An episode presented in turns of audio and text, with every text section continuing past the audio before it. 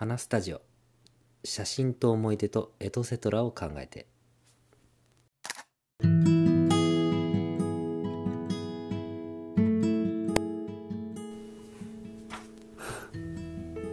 皆さんこんばんは。花スタジオです。今回は僕の焦点距離の使い分けというお話をしていこうかなと思います。えー、僕の中ではなんかある程度そのレンズの使い分けっていうのがまあ多分レンズをっていうかカメラを使ってる方ある程度なんかここでは何ミリのやつ使うとかまあ一般的にもあのポートレートを撮るときは85ミリ使うとかいう感じであのー、レンズの焦点距離を使い分けていると思うんですけど僕にもなんか独自の使い分けみたいなのが最近確立されてきているので、まあ、そのお話をしていこうかなと思います。で、基本的には僕は、え、ー、と、ほぼ標準域、えー、大体35ミリから50ミリ、まあちょっと28ミリいく、ちょっとに、えー、広角から、えー、ほぼ標準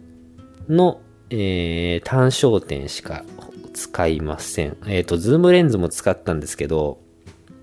ちょっと、なんか自分の性格に合わないのか、単焦点の方がなんか個人的には使いやすいかなと。いうことで、えー、まあ、単焦点の、まあ、焦点距離が違うものを使い分けてるんですけど、で、えっ、ー、と、その中で僕が一番使ってる、えー、焦点距離は、えー、40ミリ。これは、えー、富士フイルムの、えー、XF 27mm のレンズがあって、えー、まあ、それは、えー、APS-C の、えー、カメラなので、富士フイルムのカメラというのは、えー、それをフルサイズ観察と大体この、えー、40mm の、えー、画画角というか焦点距離になります。で、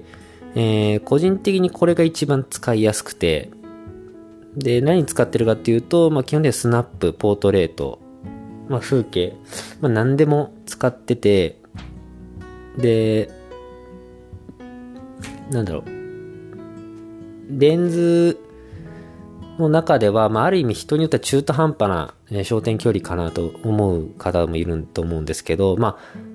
半歩寄れば50ミリ、半歩下がれば35ミリっていうことで、なんか、結構そこの感覚が結構使いやすいな。ちょっと広げたい時、ちょっと寄りたい時っていうのがすごい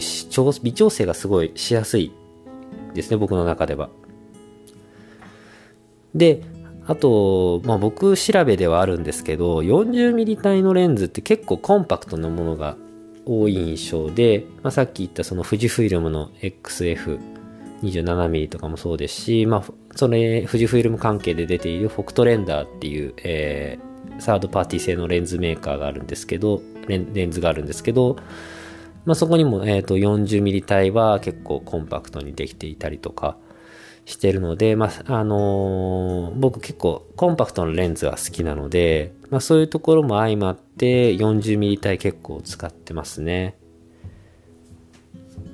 で、次に、まあ、その 40mm だとちょっとあの狭まりすぎてるっていうところで、えー、28mm の焦点距離のものが、も、えー、使っております。で、40mm で基本何でも撮れるんですけど、1.40mm では撮りづらいのが、えー、家族との写真ですね。で、特に娘を撮るときの、が 40mm だとちょっと狭すぎるんですよね。で具体的にはテーブルでの、えー、撮影が一番撮りづらい。やっぱ撮るときに結構顔、上半身ちょっと上から頭ギリギリまでって結構詰まった絵になっちゃってて、もうちょっとその余白というか、えー、空間をちゃんと作りたいっていう場合は 28mm がちょうどいいかなと個人的には思ってます。まあ、24mm とかスマホが確かね 24mm ぐらいのサイズなんですよね最近は iPhone とか。僕の今持ってるスマホも 24mm ですけど 24mm だとちょっと端っこ歪みやすいというかあの広角レンズの特徴でパースって言ってそのちょっとダイナミックに見やすくなっちゃうんですね奥のものはとより奥に、えー、手前のものはより手前にで両端は少し歪んでてみたいな感じになっちゃってて、ちょっと違和感を感じちゃって、その違和感をギリギリ感じない広角が、えっ、ー、と、個人的に28なので、えっ、ー、と、28が取りやすいなぁと思ってるんですね。ただ、28ミリで最近欲しいのが、欲しいというか、あの、ドンピシャのレンズが見つからなくてですね、さっき言ったように僕、あの、パン、えー、コンパクトなレンズが好きなんですけど、コンパクトなレンズがね、ないんですよ、28ってなかなか。一応ないことはないんですけど、で、1個持ってはいるんですけど、マニュアルで、えー、と、中華製のレンズを持ってるんですけど、まあ、あれはあれで好きなんですけど、あの、描写力がちょっと、えー、低いタイプのものなんで、しかも F 値も固定なんですね。で、6.3とかで。で、ないので、なんかいいレンズ出ないかなとか思ってるんですけど、なかなか出なくて、純正でも、えっ、ー、と、8ミリ相当のレンズはあるんですけど、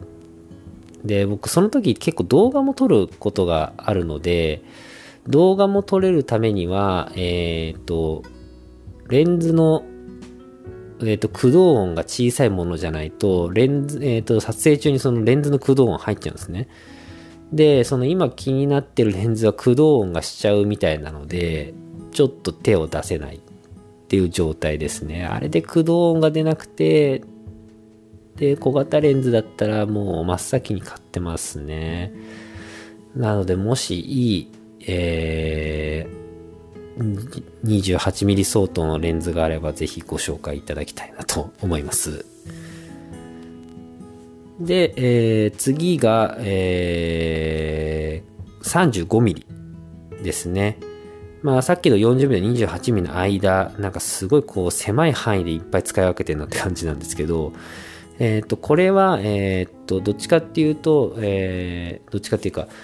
えー、これは、撮影、えっ、と、受託撮影とか、えー、に使う感じです。まあ、業務用っていうかな。えっ、と、富士フィルムの XF23mmF1.4 の新型、2型ですね。新型を持ってるんですけど、基本的には、まあ、あの、撮影依頼が来た時に、使うレンズとメインになってます。で、これのいいところは、まあ、40mm よりちょっと広めに撮れるっていうところで、で、なおかつ 28mm よりはパースっていうその、さっき言った歪み、歪みというか、そのダイナミック面、ちょっと、えっ、ー、と、広角特有の違和感っていうのはほとんど出ない。出にくいっていう画角で、まあその えー、40ミリと28ミリの、まあいいとこ取りみたいなところで、えー、の焦点距離なんですけど、ここで一番良いのは、まあ、ロー現像、編集がすごい個人的にしやすい画角だなと思って、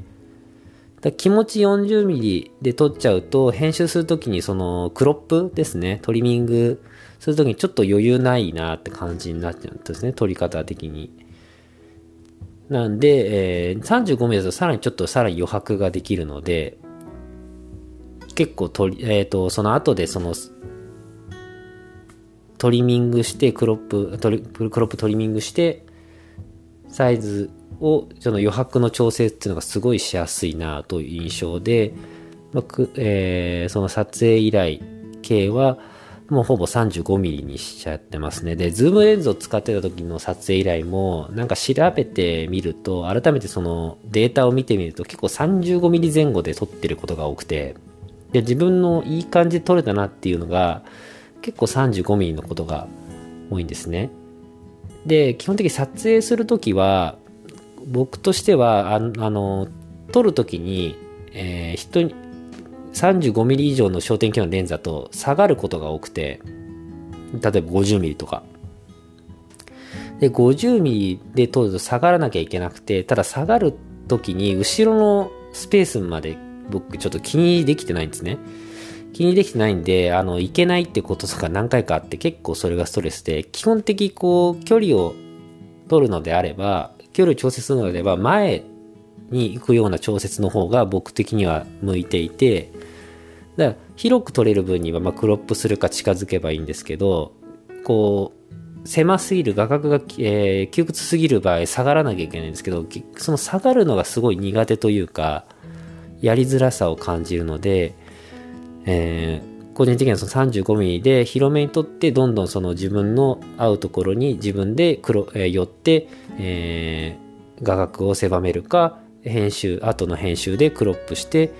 絵を狭めるかっていう方が、えーと、性に合ってるなと思っていて 35mm 対を、えー、撮影依頼の時はよく使うようにしてます。で、最後、えー、一応 50mm、先ほど 50mm 使いづらいとは言ったんですけど、まあ 50mm も一応使っています。最近はちょっとあんまり使ってないですけど、まあこれは完全にあのポートレートを撮るとき用ですね。あのー、まあ、さっき言った広角になればなるほど歪みっていうのが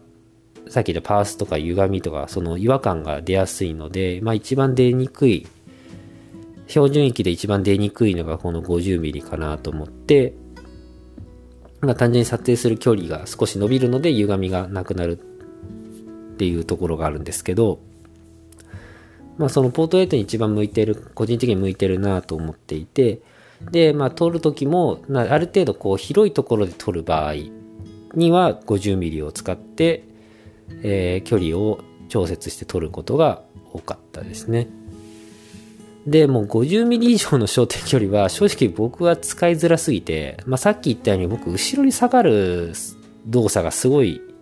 苦手なので、85mm とか使いましたけど、普通に撮る分には使いづらくてしょうがなかったですね。完全に遠くの位置から撮るんだったらいいんですけど、遠すぎると、だ僕のその余白の作り方で 85mm 使っちゃうと、で、結構な距離離れなきゃいけなくて、だから本当こないだ、あのー、浅妻徹くんっていう、えー、YouTube やってる俳優の友達がいるんですけど、彼を海で撮影するっていう、えー、企画があってやったんですけど、その時にようやく海に入ってる彼を撮るのに85ミリをめっちゃ使ったぐらいなんですよ。で、やっぱ海に入ってるって、僕はあの浜辺で撮ってるんで結構な距離があったんで、なんか撮りやすかったんですけど、ほんとそういう時ぐらいですね。ちょっと遠いところを撮りたい時は85ミリ以上で撮りたいですけど、普通にその街中というか公園とかで、えー、撮ってるもの撮ってる人はすごく撮りづらいのであほとんど使いませんだから僕は基本的には、え、ー、と、まあ、28ミリを除けば基本的には小順域の範囲中のもので、えー、撮影を完結するっていうのがほとんど、ほぼ、ほぼ99%ですね。えー、以上が、えーと、僕の焦点距離の使い分けという話でした。えー、また、えー、次のお話でお会いできることを楽しみにしています。えー、それでは、バイバイ。